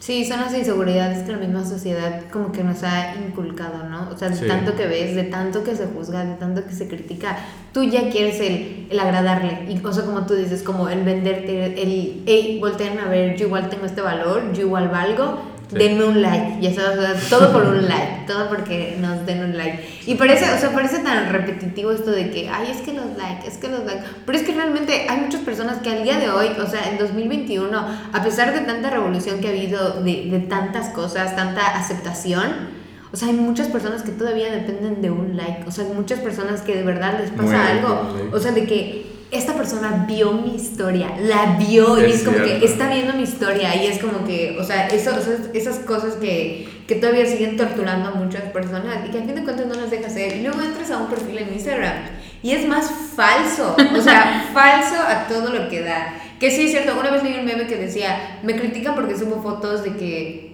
subo fotos donde me veo bien en Insta. O sea, si me quieren ver de la chingada, vengan a mi casa a las 9 de la mañana. Y es cierto. O sea, a fin de cuentas. Los invito. Sí, o sea, a fin de cuentas, sí subes fotos y sí subes cosas que te gustan y que se ven bien, porque, o sea, es la verdad. O sea, nadie va a subir una foto donde se ve mal. O sea, y eso igual a mí a, veces me, me, frustra mucho porque es que solo la estás subiendo para que la vean. Claro. Pues obvio que la estás subiendo solo para que la vean. O sea, ¿por qué más la vas a subir? O sea, ¿por qué estás subiendo una foto en bikini mostrando su cola? Porque quiere que la vean. O sea, no digas, es que solo quiere que la vean. Es lo lógico. Quiere que la vean y quiere que le den un like. Sí. Porque está subiendo foto con su perro. Porque le gusta mucho la foto con su perro. Porque se ve bien. Porque sale bien el perro. O sea, no puedes juzgar a las personas de que, es que aquí se ve bien, pero realmente en persona. O sea, tiene 5 granos, está chaparra, está gorda, está muy flaca, está muy alta. O sea, o sea como que empiezan a criticar. Y yo igual, o sea, a veces veo mi Instagram y digo, cero, esto es lo que es, nada que ver. Porque yo estoy tirada, o sea, yo subo mi foto. yo subo mi foto, me veo súper bien aquí en pose. y estoy en mi casa de que con los shorts así aguados, la blusa con, la blusa con un hueco, ¿no? O sea, toda horrible. Recuerdo una vez que subí una foto y una amiga me contestó de que así de que admirándolo, así de que, wow, ¿cómo le haces? Que no sé qué. Una, una vez me contestó, quisiera ser tú, y yo así como de que, güey, no quieres ser yo. no sabes, no, no sabes que estoy teniendo ahorita. Y, o sea, y yo normalmente esos comentarios, o sea, que me hacen algunas amigas, o sea, siempre les contesto la mera neta, o sea, o les mando una foto de cómo yo estoy en ese momento, ¿no? O sea, para demostrar el, sí, me veo, me veo muy bien en esa foto, pero también me veo así. Y normalmente contesto con esas fotos de que es pura pose, amiga, ya sabes. O sea, porque igual no te vuelves parte de, de esta exigencia que hace Instagram y mostrar tu parte humana, tu parte real. O sea, está bien que tú quieras mostrar el, esta parte casi perfecta, esta parte donde te ves bien, pero no dejar de un lado tu parte humana. Y yo muchas veces contesto con una foto, o sea, como estoy en ese momento, digo, con mi camisa con un hueco, o sea, es como que, amiga, es pura pose, yo soy esta realmente, ya sabes. Y, o sea, y creo que es eso lo que las muchas personas no hacen, no muestran también esta parte humana y solo se encargan de mostrar la parte sea, la parte, sí, la parte que es falsa, o sea, la parte que es perfecta, que a fin de cuentas la perfección no existe, la parte falsa y se quedan en eso. Y creo que es eso como, es una delgada línea en el tener cuidado en en mostrar esta perfección y esta falsedad y mostrar la parte verdadera, la parte humana y cómo realmente todos somos. O sea, a fin de cuentas, estoy 100% segura que no soy la única que anda en su casa con los shorts aguados y la blusa con un hueco. O sea, todo el mundo, todo mundo anda así y el que no, si no tiene un hueco, y el que no es mentiroso y si no tiene un hueco en su playera es porque es de algún partido político y a mí no me engañan. O sea, sobre todo en México pasa, ¿no? Eso de que andemos vestidos de esa forma. Claro, es parte de Aquí igual ando así en fachas. Así como estoy, según yo me vestí, en chanclas y playerito y el short, pero en realidad estaba con otra más guanga y tal, ¿no? Me bañé incluso. Y, ¡Ah! Veníamos, eh. Un poco elegante. pero este, Venimos de gala. Pero este, sí, incluso mi papá anda siempre muy, este, andamos descuidados aquí, descuidados dentro de la casa, pero... Porque nadie te ve, nadie te está juzgando. Cuando salimos sí, hasta me siento raro, digo, ¿qué onda, no? Con esto, Y yo he visto, no sé si películas o, o sí, historias o, o gente que sí anda, no, no, bien vestida, pero sí presentable, ¿no? Dentro de sus casas, como que yo siempre, siempre me planteo esto. Imagina que pasa algún accidente y llega, no sé, periódico, no sé, en mi ciudad. Y digo, y yo estoy vestido así me voy a cambiar. Sí me pasa, pienso, si empieza un terremoto, o algo, voy a salir. sí me pasa. Voy el huracán o algo. O sea, voy a vivir toda mi travesía como en las películas, ¿sabes? Con esta ropa, mientras todos los Exactamente. Yo igual pienso. Porque creo que hace unos meses eh, apareció una, una serpiente en mi casa de Chichi Suárez y, y pues llamamos a los bomberos, pero mandaron a la policía y yo recuerdo, ¿quién ya marcaba los bomberos? ¿Qué tal si viene de peso o algo así? voy a poner una buena playera, un short para estar presentable. Al tiro. Y, y sí, como, como este, ya tu mente sabe que para cuando, cuando hay más ojos mirándote debes de verte mejor, ¿no? Como que automáticamente ya haces eso. Les quería preguntar, este, ¿qué opinan de, no sé si de nuestra generación o de en sí dos años para abajo y dos años para arriba de estos como nueva generación de influencers, nuevos influencers que hemos estado viendo. No vieron nuestras caras, pero no fueron caras. o notando de este, sí, compañeros nuestros, de hecho, no quiero decir nombres, pero en los que sí ya dan por hecho de que, ya son se dedican a eso, ¿no? O, la verdad no lo sé, pero ¿qué opinan al respecto? Siento que la palabra influencer a muchas personas no les gusta. odio a los influencers, pero no, o sea, los influencers que, o sea, ¿qué son? Son los mismos actores que ves en televisión, son los mismos que ves en un noticiero, o sea, son personas que tienen un, o sea, que son los líderes de opinión. Y son muy, muy importantes, porque realmente sí necesitamos líderes, sí, sí, necesitamos como sociedad líderes de opinión, porque esto mantiene un control y una calma dentro de nosotros. Y también, o sea, lo importante de los líderes de opinión es que cada uno tiene una opinión diferente. Entonces, si a mí no me parece lo que dice Rubén, bueno, pues tal vez estoy de acuerdo con lo que dice Giovanna y me identifico con Giovanna, ¿no? O sea, por así decirlo. Pero hay influencers que no se dan cuenta de lo que es realmente ser un influencer. O sea, creen que simplemente recibir regalos, creen que simplemente decir, ay, me encantó esta blusa que me dieron. Cuando, o sea, realmente ni siquiera se dan cuenta ni del valor del producto, ni lo que están vendiendo, ni absolutamente nada. Hay influencers muy, muy buenos, o sea, que se dedican, por ejemplo, a mí me gustan mucho los influencers de moda. Entonces, veo influencers de moda, o sea, que realmente te dan una retroalimentación de sus productos, que dan unas recomendaciones sinceras y te das cuenta, y es muy ameno el consumir su, ¿cómo se El consumir su contenido cuando te volteas y hay unas que intentan ser, o unos que intentan ser influencers de moda y simplemente dicen, ah, está muy bonita esta blusa, ¿no? Y es como que está muy bonita. Cuando hay otro que te dice, es de esta tela, la puedes usar así, te la puedes poner así, o sea, te da un contenido de mayor calidad. Entonces, a mí sí no, no me parecen, no me gustan para nada esas personas que se creen influencers, que se creen, porque hay influencers, los verdaderos influencers dan un contenido de calidad y saben lo que están haciendo. Y también son personas preparadas, o sea, personas que han estudiado una carrera, personas que tienen estudios, que saben cómo funciona, porque es como la fotografía, existe la teoría y existe también lo que es la práctica, ¿no? Entonces, no es nada más un día quiero ser influencer. Me voy a poner a grabar. Exacto, 10% código de descuento diciendo mi nombre, pase Tina. O sea, Eso está muy cabrón porque, o sea, ustedes no lo saben ni los que nos escuchan, pero yo he invitado a gente de este tipo a estar en el podcast. Les he dicho, les he mandado DM porque entrando a su Instagram dice colaboraciones DM, ¿no? Estoy por hecho que entonces de esa forma se comunican con la gente que quieren trabajar. Con ellos. Entonces les mando DM ofreciéndoles que estoy armando esto, es un proyecto y tal, será chido que vengan, la verdad. Y boom, nadie contesta, no ven el mensaje, ya pasaron semanas y, y son gente activas en sus redes sociales, ¿me explico? Son gente que al día suben, eh, no sé, 10 Instagram Stories y mencionan marcas y todo este tipo de cosas.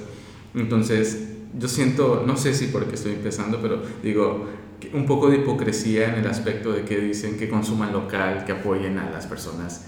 De tus amigos y que suben también a Facebook. están, empezando y tal. Pero lo dicen con un ejemplo de una persona que no vive en su país y que, no sé. O que les esté regalando cosas. Claro, y esa transparencia se pierde. Cuando, Por eso son los falsos influencers. O sea, los que realmente están viviendo su fantasía de. Su fantasía nefasta de me están regalando cosas soy famosa y tienen 2.000 seguidores. Como que, hermana, cálmate, bájate de tu nube, relájate. Ay, yo no soy fan de los influencers. ni de los falsos ni de los buenos. Yo de por sí a mí me cuesta, de seguro a muchas personas les, les pasa, pero a mí me cuesta mucho, mucho trabajo ver un Insta Story y realmente quedarme cuando alguien esté hablando, ya sea de cualquier cosa.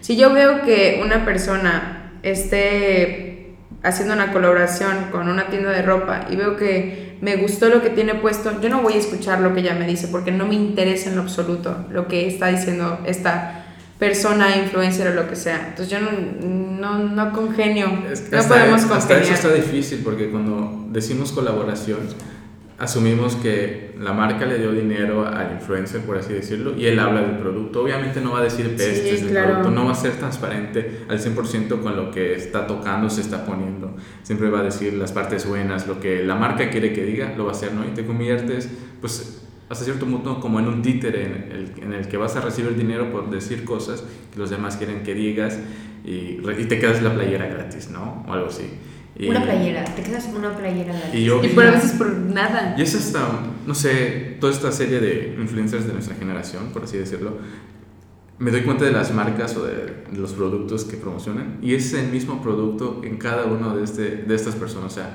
este misma, esta misma playera la está promocionando esta persona, esta persona, esta persona al mismo tiempo. ¿Me explico? Como que, no sé, y todas dicen lo mismo, el mismo speech. Sí, pero es que porque, es porque, buscan, porque buscan fama. O sea, es una manera fácil de buscar fama, de ser famosos, porque no, no le encuentro otra razón del por qué quiere ser influencers. Veo ahí otras, tenemos compañeras igual, o sea, de la misma generación, que tienen algún proyecto relacionado a sus estudios, a su carrera, y no es quiero ser famosa, es quiero compartir lo que yo ya aprendí. O sea, porque me gusta, me gusta tanto lo que estoy haciendo que quiero compartirlo. Y eso es diferente. Igual he visto, sí, igual he visto, o sea, otras que, me acuerdo, tenía una amiga que tenía una cuenta de, de deporte y era muy buena. Y este, y era muy muy buena su cuenta y era ella buscaba el compartir, ¿no? El yo disfruto mucho hacer este ejercicio y quiero que ustedes, o sea, que ustedes lo hagan, ¿no? Y ahí ves la diferencia entre un quiero ser famoso yo realmente quiero compartir lo que estoy haciendo con las demás personas. Y creo que eso igual es lo que hace la diferencia, porque no es solo estoy buscando la fama, ser famosa, que me regalen cosas. no solo tus propios intereses. Exacto, o sea, si no estoy buscando realmente compartir y ser, o sea, ayudar de algo a alguien, o sea, y tú sabes que a lo mejor tu contenido no va a llegar a 10.000 personas, pero chance llega a una y a dos que te gusta. O sea, por ejemplo, tú, o sea, con el podcast que estás haciendo, en ningún momento se ve el quiero ser famoso, o a lo mejor sí, ¿verdad? Pero, es, es la idea, ¿no? no, la verdad sí. O sea, pero no, o sea, se ve, es un contenido orgánico, natural, no un contenido que se vea obligatorio, o sea, de que quiero quedar bien con estas personas, o sea, sino que me gusta lo que estoy haciendo, lo voy a compartir y el que me quiera escuchar, el que me quiera ver, que me vea y que lo disfrute claro, conmigo. el que quiera decir mierda también lo va a poder También, claro. Totalmente libre. Sí, es que, por ejemplo, yo creo que esas personas suponen que la finalidad de hacer esos proyectos es como que el dinero, ¿no? Como que dicen, esto me va a servir porque me va a dejar dinero. Y cuando ya lo estás recibiendo, entonces tu propósito ya fue cumplido. Ya no importa que las demás personas se compren esa blusa que tú tienes y, que, sea una porquería. Exacto. O sea, no se dan cuenta del gran peso que puede tener su opinión o algo. Es simplemente ganar dinero. Es eso, no saben el peso de la opinión y lo hemos visto, lo hemos visto muchísimas veces también con estos pseudo influencers que dicen tanta tontería y luego no tienen idea de lo que puede repercutir esa opinión en otras personas sobre todo en niños que no tienen a lo mejor suficiente autocriterio de decir, oye, esta, esto sí me gusta por esto, ¿no? Este, este argumento es válido por esto, sino que simplemente lo repiten porque esta persona tiene cierta cantidad de, seguidores. Y le como autoridad. No, exactamente. ¿En qué momento caemos en que le damos más fuerza de opinión a una persona que tiene 10.000 seguidores a una persona que, esté, que tenga diplomado en esto, diplomado en lo otro, tenga maestría, licenciatura, ¿en qué momento caímos en que preferimos escuchar y darle la razón y compartir la opinión de una persona que no tiene ni un poco de conocimiento ni un poco de criterio? Entonces simplemente a lo mejor lo hace por interés y pierde como que esta noción de lo que puede afectar lo que está diciendo de cierto tema.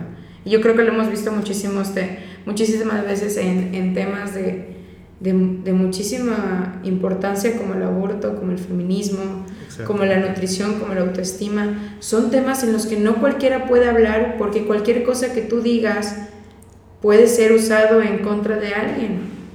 Entonces yo creo que estos pseudo influencers o influencers, para mí ese es el problema, que no tienen idea de la repercusión y el peso de su palabra. Yo creo que ellos se guían como que por impulsos. Y es que así funciona hasta cierto punto en las redes sociales. No sé, en 24 horas hay un tren y si no lo haces en esas 24 horas ya no se vuelve viral, por así decirlo, ¿no? Pero eso sí, es cuando veo a alguien que le va bien, envidio distintas cosas, pero la mayoría es que lo haya hecho, o sea, que diga, todos decimos, lo puedo hacer mejor que inténtalo a ver si es posible, ¿sabes? Entonces, pum, lo haces, te das cuenta que no la dos es el público que tienen. Que yo creo que lo que más aprecio, o así lo que aprecio ahorita, es que haya gente escuchando, ¿no? Como que gente a la que le puedas decir cosas que, y que van a escucharlas y que van a diferir de ellas o, y tal, ¿no? Pero no les estoy diciendo qué hacer, no les estoy diciendo que, oye, sigue estos pasos y vas a terminar como yo y tal, ¿no? Siempre fomentar como el hecho de yo creo que de atreverse, de hacer las cosas. ¿no? Atreverse y, y, que se cuestionen, ¿no? No sé si han escuchado. Hace poco vi una película con mi papá y con mi hermana de Guerra Mundial Z, ¿no? ¿Ya la ah, claro. Sí. Esa, está muy cool esa película porque plantea de una forma distinta a lo que son los zombies, ¿no? Y cómo el hecho de la debilidad del virus es, este, es tener un defecto en tu cuerpo, ¿no? Y hay una parte en la que van a Israel y dicen ¿Por qué hicieron, terminaron la muralla en menos de un mes, algo así, una semana, ¿no? La de Israel. Y dice, es que íbamos construyendo murallas hace siglos. Sí, pero justo en esta semana las terminaste. Dice, es que nos enteramos de un comunicado que decía zombies y tal.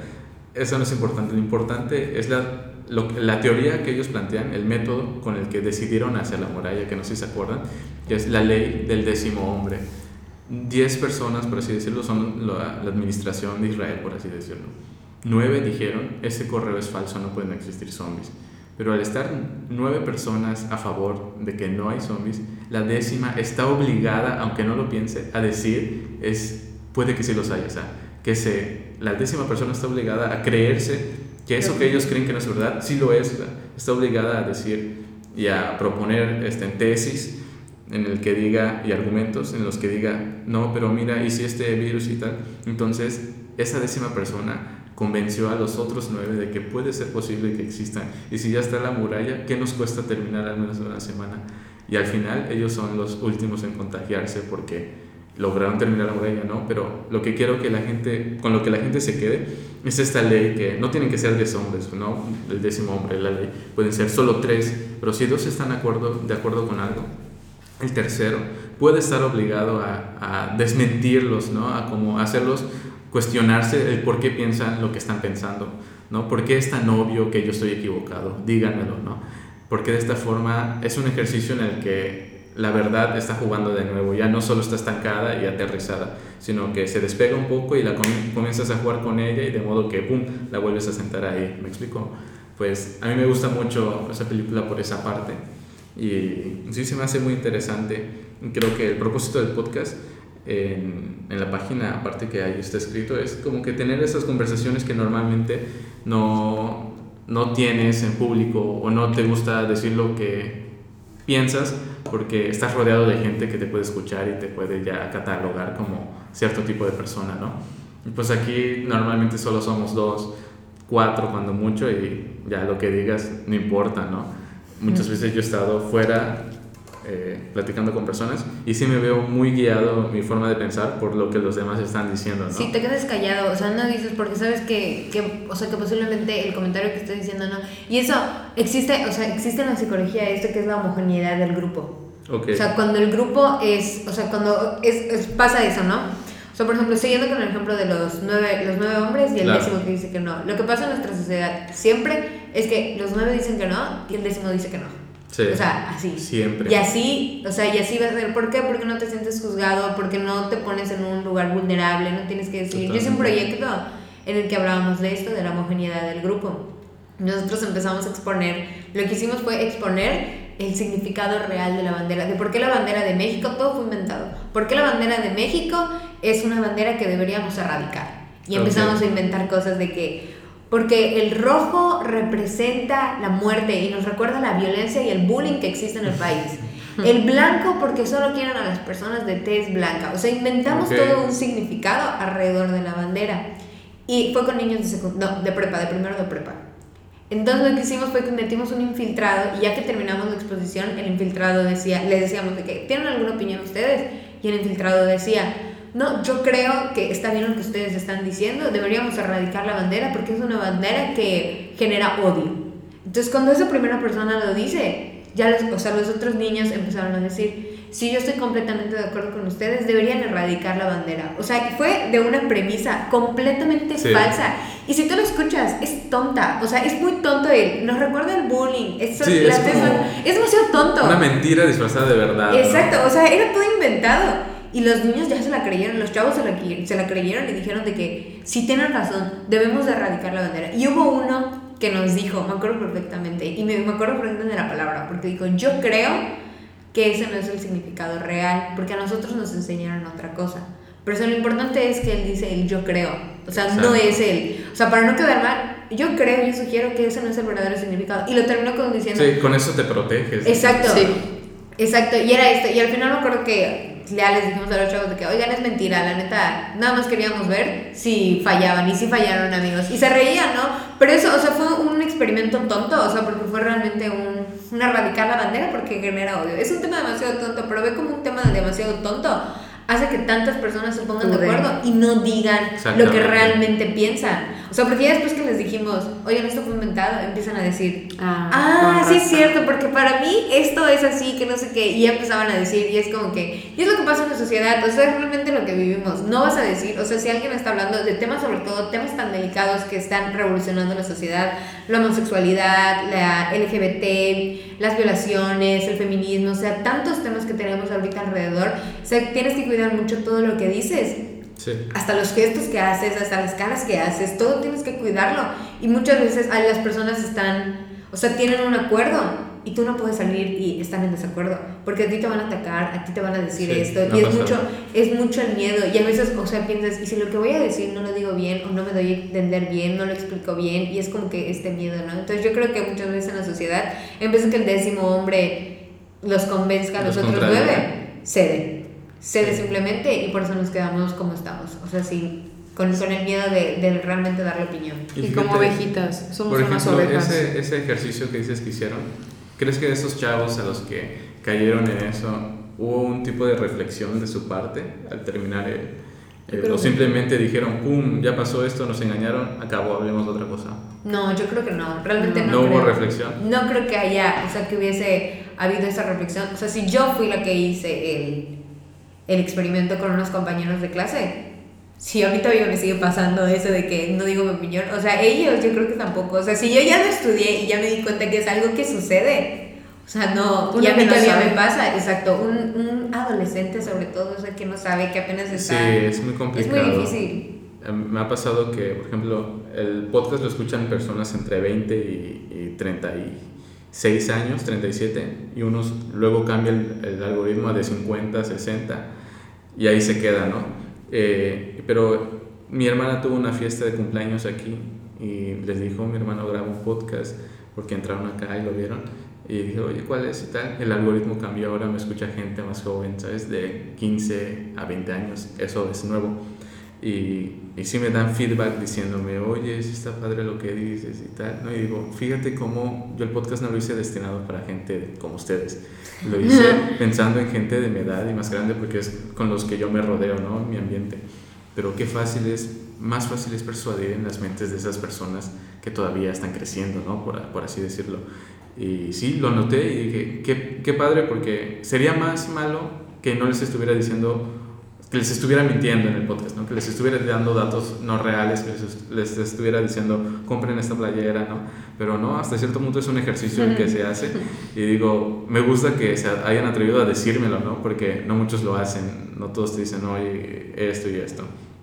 Y cuando lo dijiste, no acuerdo qué dijiste ahorita, en el que se excusan, o sea, dicen, es mi opinión para protegerse, ¿no? Como para... Yo creo. Yo fíjate que hago muchas cosas de este tipo, pero un poco a la inversa. Este podcast se llama Simple. Se llama Simple porque yo había hecho pruebas pilotos en otra plataforma llamado, llamada Stereo y yo me ponía a hablar y tal, y la gente se conectaba a decirme, estás de la verga, es una mierda, tu programa. Y desde luego que para eso era, ¿no? Como para practicar, como para aprender. Y este, lo hacía con piña en un principio, el yo, y la gente podía opinar en vivo de, de todo lo que estás diciendo. Y se te daban comentarios muy, muy feos de todas las nacionalidades, España, Uruguay, Argentina todos te decían que es una porquería, ¿no? Y este... Qué bonito. Y a la hora ya de concretar, yo le dije, siempre le dije a Piña, güey, lo quiero hacer, pero aterrizado, güey, en una plataforma en la que no esté en vivo. Para que no me en vivo y que yo pueda componer, no sé, si se escuchó mal o lo que sea, ¿no? Que sea un producto de calidad y no solo estar hablando como pendejos. Me dijo, pues sí, güey, hazlo y tal. Lo hice y ahora de pensar el nombre, porque tienes que darle de alta en un alojador de podcast, lo hice tal y me piden el nombre. Yo, no, yo, dije, voy a hacer un podcast, pero nunca se me ocurrió que tengo que ponerle nombre, ¿no? Cuando lo veo digo, ¿qué le pongo? Y así lo agarré y puse simple, tal. Le di clic. Cuando vi, yo creí que me iba a dar la chance de oportunidad de cambiarlo después. Pero así se quedó. Y dije, pues me gustó al final. Arte puro. Porque al final subí un TikTok en el que decía, ya está el podcast, eh, se llama Invitación Simple, es un episodio, es un tráiler. Y este, la gente comentaba, muy simple, muy simple, siempre muy simple, y así están los comentarios, dije, pues a huevo, güey. Eso es. Es eso. Eso es, güey. Si alguna vez lo notan demasiado simple, pues es porque así se llama. no, me vengas, no me vengas con cosas. En vez de decir, es mi opinión, como para protegerme, digo, pues ah, lo revelo, lo muestro, pero digo que es simple, les aviso que así es, ¿no? Y pues ahí está, y así es como ha sobrevivido. Y la neta, subo otras cosas en el TikTok y comentan ya lo mismo, ¿no? Muy simple, pero noto que son las mismas personas y, y hay más interacción y digo, qué chido, ¿no? Que ya... Influencer. Y ya le puse hashtag y puse muy simple. Ah, yeah. Pero es que eso es lo bonito, cuando el contenido es orgánico y cuando el contenido se da, o sea, cuando las cosas se dan de manera natural. Forzado. Exacto, sí se han forzado y eso es lo bonito. Lo bonito y lo mágico de las redes sociales. Y Fíjense que en TikTok me pasa mucho. ¿Ustedes ven TikTok? O sea, ¿usan? Obvio. ¿No? ¿Tú sí? Sí. Hay, muchas cosas, hay de todo, ¿eh? O sea, desde porquerías hasta cosas muy chidas, la verdad. Y de todo. Solo es educar al algoritmo, por así decirlo. Yo normalmente le daba follow y like a todo lo que me gustaba. Pum, follow, like, follow. Like. Me di cuenta que sigo a demasiadas personas y, y dije, ¿qué onda con toda la bandeja de feed que me están dando acá? Un montón de cosas y tal, que ya ni me gustaban. Dije, pues es obvio que si le doy follow y like a este tipo de cosas, me van a aparecer más de esas, ¿no? Me van a bombardear con eso para que caiga otra vez en su trampa. Así que decidí ya no darles el follow y, y no dar like, quité todo, pum, quité todo. Y ya se limpió y como que TikTok ahora me mostraba nuevas cosas para saber qué me gustaba ahora, ¿no? Y buscaba lo que me gustaba, buscaba lo que me gustaba y le daba like. Ahora le doy like a lo que me gustaría que me muestre TikTok, no a lo que me gusta, ¿no? Por así decirlo, porque me gusta esto, pero no lo quiero ver más. Me gusta este, este güey en su moto y tal, me gusta, pero no lo quiero ver más, o sea, no me interesa. Así que solo le doy like a las cosas que sí quiero volver a ver. Y de esa forma siento yo que ya se está haciendo mejor mi, mi feed, mi, ¿cómo se dice en TikTok? ¿Mi muro? No, No, sí, for you, ¿no? For you page. For you. Y este, no, yo desinstalé TikTok chido. porque Ah, me aparecían muchas cosas que no me gustaban. Este, mi algoritmo, la verdad es que no me estaba funcionando. Me aparecían muchos influencers, los nuevos influencers que la verdad no me gusta su contenido. Me aparecían muchas cosas, o sea, volvemos a lo mismo, muchas cosas falsas. O sea, que yo dije, si yo sigo viendo esto, me voy a hacer un mal mental. Y por salud mental desinstalé la página y ya llevo como seis meses sin tener Sí, es válido, sin ¿no? entrar. Es muy válido. Es válido, pero qué mejor porque yo consumo mucho YouTube, soy adicto a ver tutoriales de lo que sea. Para armar el podcast vi un tutorial de cómo hacer un podcast, de cómo usar la- el micrófono, qué, qué todo lo que necesito. Y así en idiomas, en qué alemán vi cosas y, y no las entendí obviamente, pero con el simplemente hecho de verlas digo, ah, me da una idea de cómo lo hace y, y- y tal, ¿no? Y yo recuerdo haber visto, creo que lo dije en el podcast pasado con nuestra compañera Fiorella, ella veo que sube muchas cosas a sus redes sociales, ¿no? Da su opinión de forma pública, no sé si lo han notado, que dice, ah, esta crema y tal, esta cosa y tal. Dije, está bien, ¿no? Pero puede ser muy peligroso a veces. ¿Qué tal si no latinas, ¿no? O algo así. Pero dijo algo como de, de, este, de un logo en Canvas, diciendo de una persona que está cobrando por hacer logo en Canvas, ¿no? Obviamente está bien lo que dijo, a mí me gusta recibirlo y pensar dentro de mí y decir, lo voy a escupir, ¿no? Eh, en el que dice una persona que cobra por eh, hacer algo en Canvas está mal porque eh, no es profesional, no es nada, ¿no? Pero dije, ¿cuántas cosas de las que estoy haciendo ahorita no son profesionales y estaría dispuesto a cobrar por ellas, ¿no? Yo editaría videos y no soy profesional y no lo hago en programas profesionales y cobraría por eso, ¿no? Yo no le echo la culpa a esa persona que esté, está haciendo, monetizando a través de Canvas, ¿no? Sino a la persona que no se pone a hacerlo él mismo, porque las herramientas ahí están disponibles para todos, pero tú simplemente por huevón no, no lo haces. O sea, la plataforma es muy fácil de usar y tal. El logo de este podcast está hecho ahí en Canvas, de hecho. Y me gusta mucho eso porque es una muestra de que no todo lo que se hace ahí es malo, de que no solo es simple, no es fácil y, y tal. Y en fin y al cabo, las marcas más exitosas, su logo es demasiado simple. Es Supreme, por ejemplo, una mal- un cuadro rojo con letras blancas, ¿no? Y ¡pum! Así que de ahí lo profesional no viene de qué programa utilices y tal, sino pues como la fotografía, ¿no? Ajá, es- es lo que más- hablábamos de la cámara igual. Depende o más sea. del fotógrafo, literalmente. Sí, yo creo que la crítica de lo de los logos de Canva es que existen los, los preestablecidos, ¿no? Sí, Entonces simplemente cambian la- el nombre. Porque yo he visto a muchos profesionales que les gusta cómo, cómo funciona Canva y realizan sus logos desde Canva, ¿no? Sí. O, sea, y, o sea, ahí está bien. Y, y volvemos a lo mismo, ¿no? O sea, no es ni la, ni la aplicación, ni, ni la cámara, ni cuánto cuesta, ni tantos, o sea, ni tantas cosas, sino que realmente tú Es la persona. o sea, ¿qué, ¿qué tanto tú haces? O sea, ¿qué tanto usas las herramientas? ¿Qué tanto pones a prueba tu creatividad? Y, o sea, y es todo eso.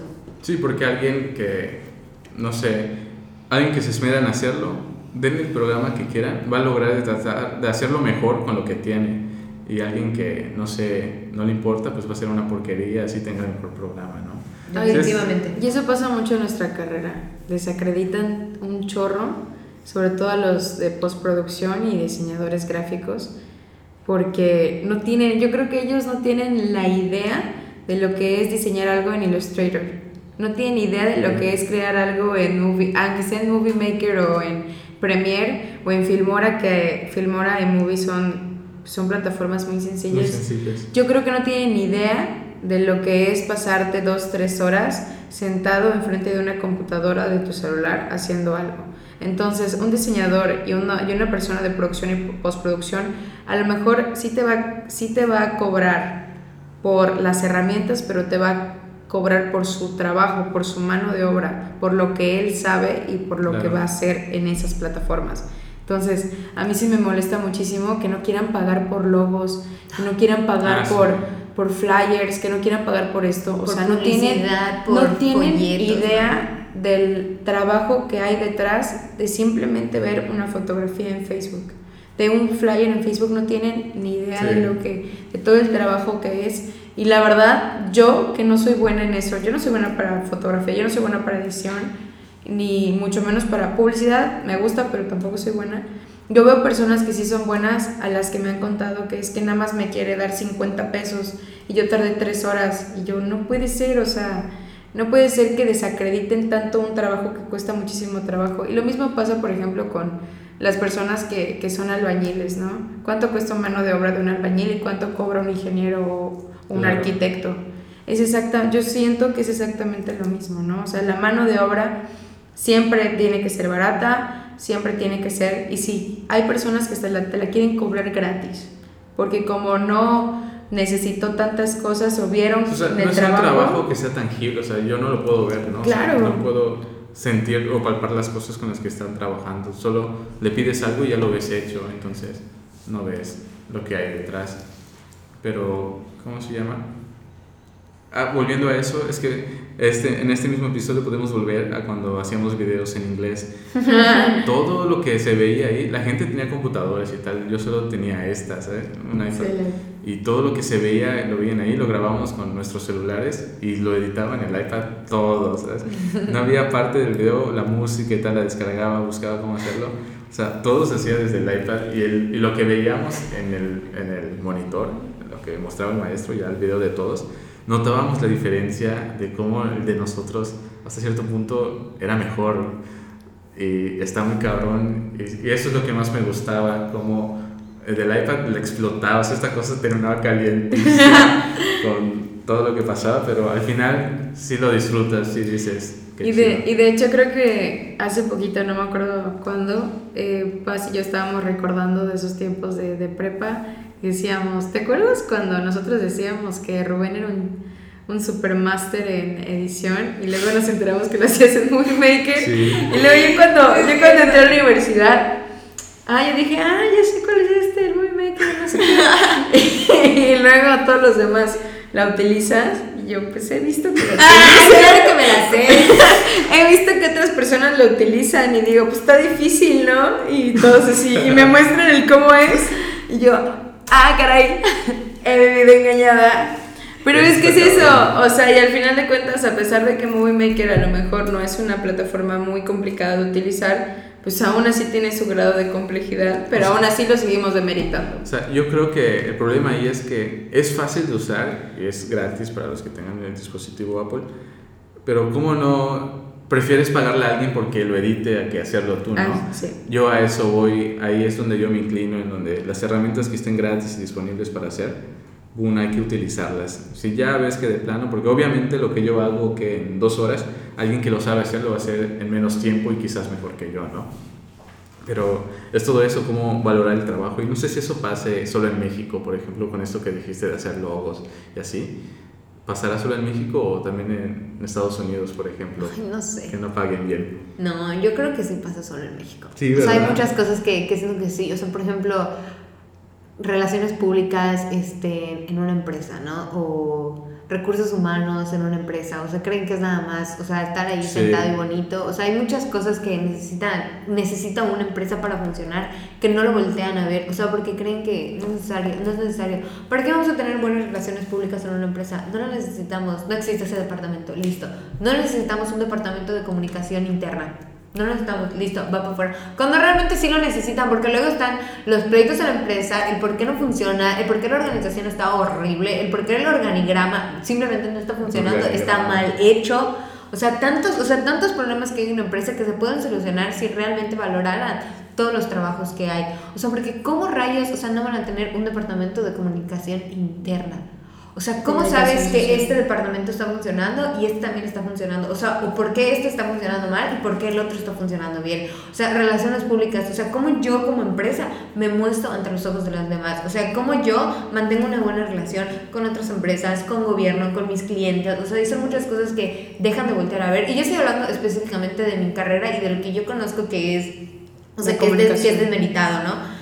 Pero cuántas carreras, ¿no? O sea, es como que no lo necesitamos. un arquitecto, recursos humanos. Un arquitecto, no lo necesitamos. Nutrición, eso le contar las calorías. O sea, no manches, claro que no. O sea, un nutriólogo no solamente te cuenta las calorías.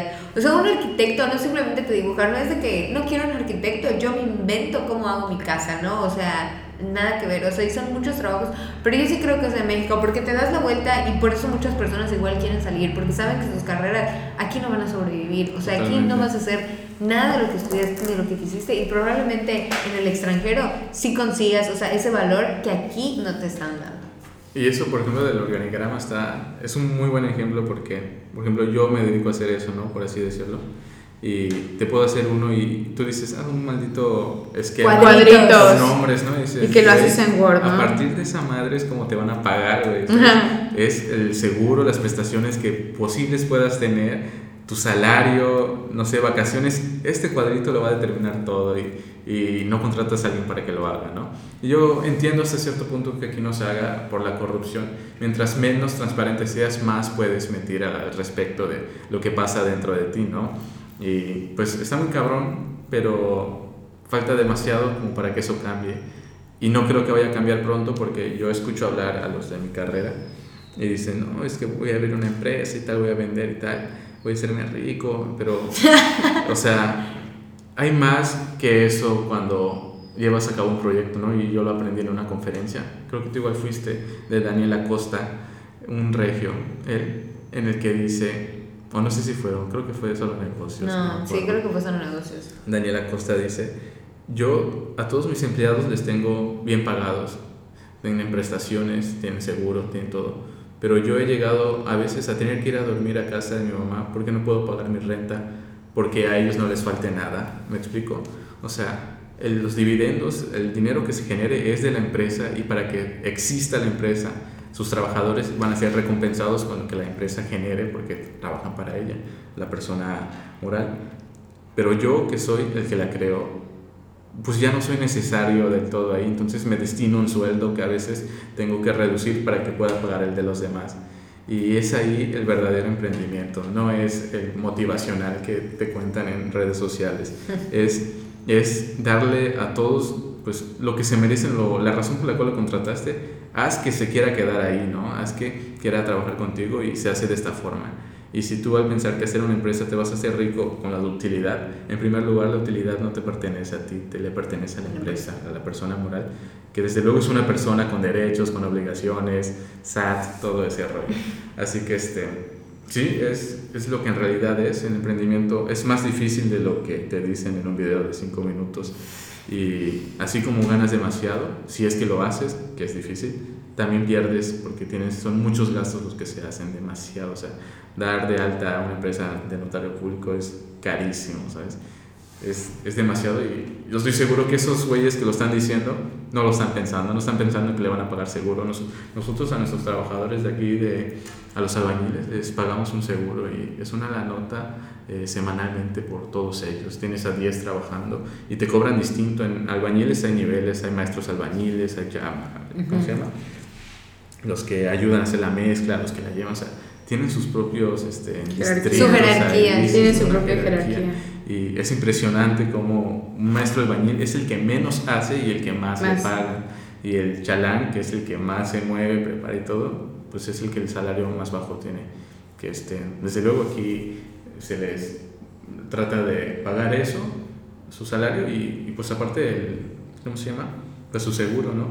Que igual en México es un rollo hacer eso, es muy difícil, yo me he presentado ante esa situación en la que tengo que ir a la administración, el IMSS, aquí es la que ve el seguro, y es un rollo este, tenerlos ubicados, que te dejen de cobrar, es un, es un rollo aquí en México. Y yo quiero pensar que por eso no lo hace la gente, por eso evita ese problema y mejor no los aseguro, no pasa nada. Pero es la diferencia, ¿no? De pues, hacer las cosas. del tercer mundo. Y hacerlas bien. Es la diferencia de Latinoamérica. y del tercer mundo, la neta.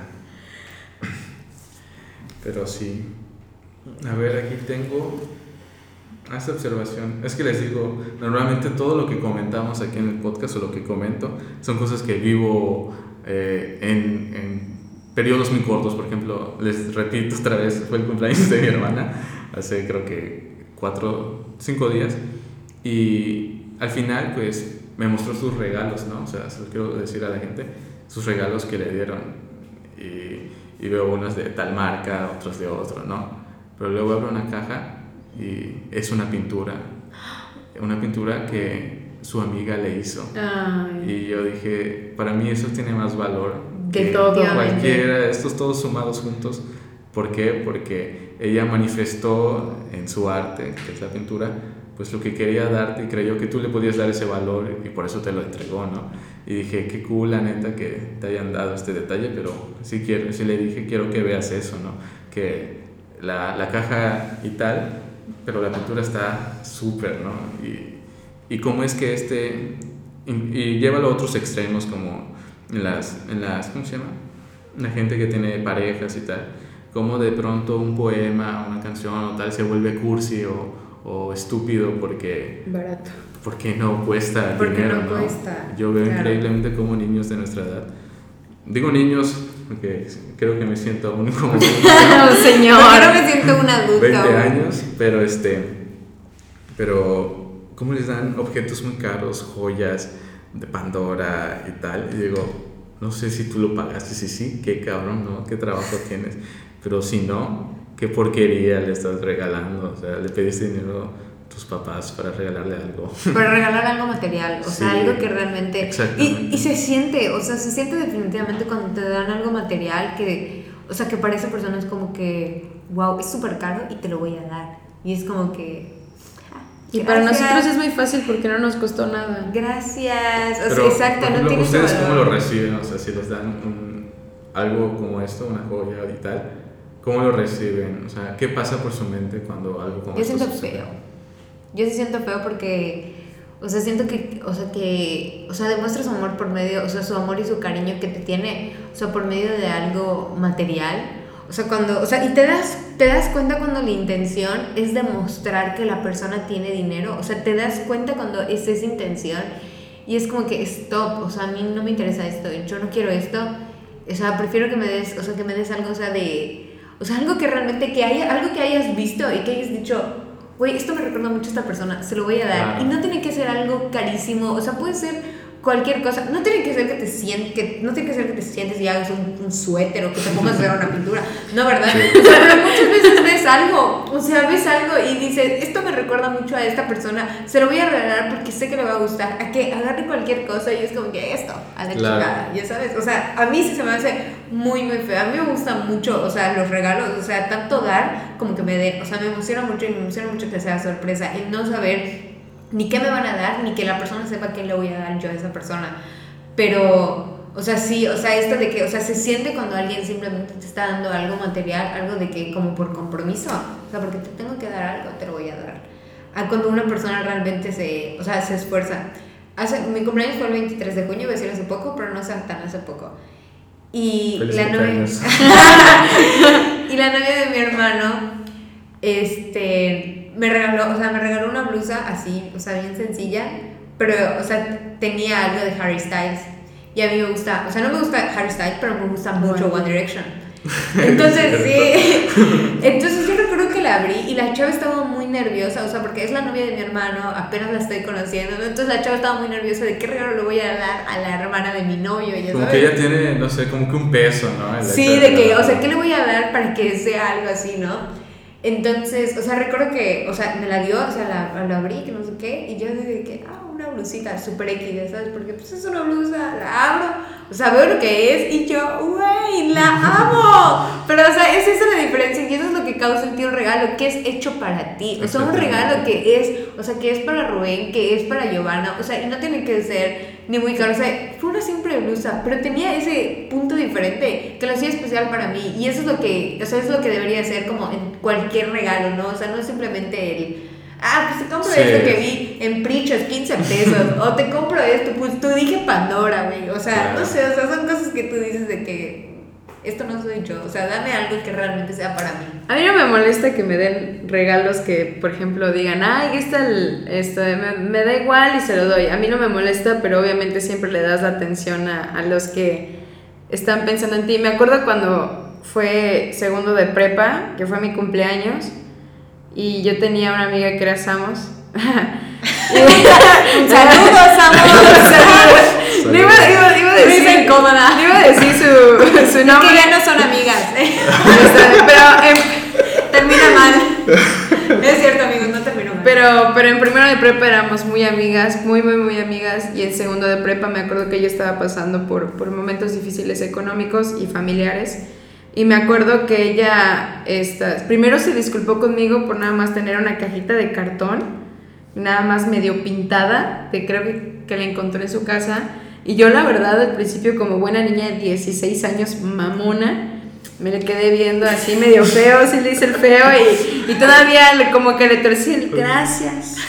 Pero luego la abro y ella se paró muy temprano para hacer unos hot cakes, esa de, la, me acuerdo que la crema batida tenía azul porque en ese momento me gustaba mucho el azul, tenía unas cartitas, tenía una foto de nosotras, tenía varias cosas bonitas y, y, ella estaba muy, estaba muy apenada y me pidió perdón por eso, porque no tenía dinero y porque quería darme algo especial. Y me dio, o sea, a mí me importó más el que me haya dicho él. Pensé en ti, pensé que era tu cumpleaños y me levanté a las 5 o 6 de la mañana para hacerte unos hot cakes, para hacerte... Y me dio más cositas así súper sencillas. Pero puta, yo creo que ese fue uno de los mejores regalos que he recibido. No por el, el regalo, la caja, los hot cakes o eso, sino por el detalle que ella hizo en levantarse muy temprano. Claro, porque es como, por ejemplo, un collar, te imaginas a alguien que lo forjó, que lo hizo, pero un regalo de ese tipo, pues te imaginas los escenarios por los que pasó esa persona para hacértelo, ¿no? Que se levanta temprano y a escribir. Me recuerda mucho, no sé de quién sea la canción, no sé de Shawn Mendes, algo así, en el que dice de las flores que él te dio rosas que le pidió dinero a su papá, pero yo las robé para poder dártelas. No sé, no sé qué ah. rol es esa. Creo que es de Showman. Oye, pensé que iba a decir la de, pero tú le enamoraste más con tus claveles. pensé que esa, pensé que esas maracas, maracas, pensé que esas maracas. y yo dije, ¡eh! Yo dije, este vato no es Shawn Mendes. ¿Y quién era? ¿Quién, ¿De la que tú dices de quién es? De la de, Maracas. Ah, tú juntos. Ah, esa. Es de John Sebastián, creo. Ah, sí, John Sebastián y Alfredo, Alfredo. Pero ahora conquisto más tu clave. es buena, es buena. Y yo dije romántico el Rubén. y este, sí, eso sí, es muy cierto y la neta. Es, ese tipo de cosas, por ejemplo, que me pasan en el día a día, son las que las apunto y digo, tengo que hablar de eso en el podcast.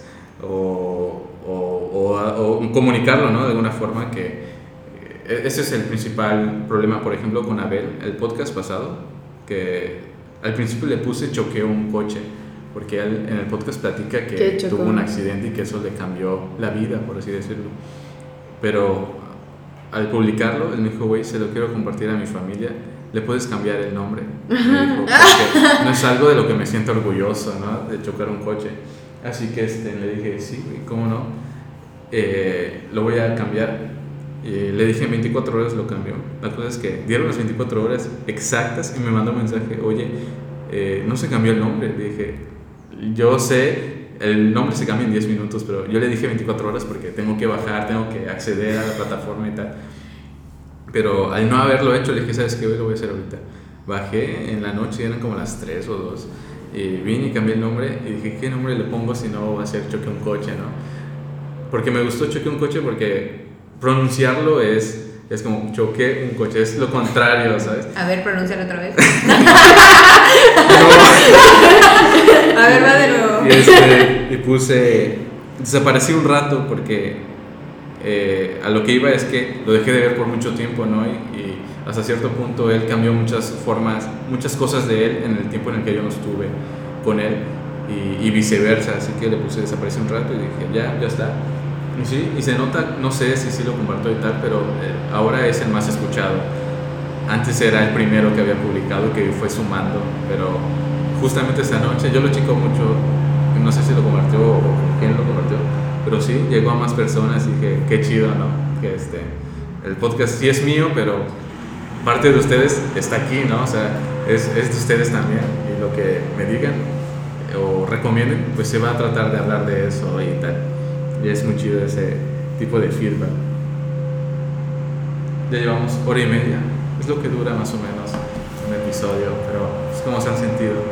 Bien, la verdad es que muy bonito, muy amena la plática, muy abierta, o sea, por ejemplo eso que hablábamos de que luego nos sentimos juzgados, o sea, siento que, o sea, a pesar de que hace tiempo no nos veíamos, que estudiamos en la misma escuela, pandemia, diferentes cosas. Nos dejamos de ver pues a Gio todavía desde prepa, la Gio se fue a Monterrey, entonces... pero es bonito como regresar con estas amistades y es como si nunca las hubieses dejado de ver y es como seguir teniendo esta confianza de, de platicar y de reírse un rato. Sí, es muy chido, la. Oye, y eso. ¿Qué pasa yo? Pues estoy pensando como. si ya pasó mucho tiempo. Sí, esa se puso romántica también. El, el ruido que escuchan de fondo es de la podadora de acá afuera. Te invito a escuchar la segunda parte de este episodio. La conversación se hizo bastante larga, así que decidí subirlo en dos partes. Esta es la primera y la segunda la podrás encontrar justo arriba de este. Se debe llamar de la misma forma, solo que al final dice parte 2. Esto es todo, así que muchas gracias.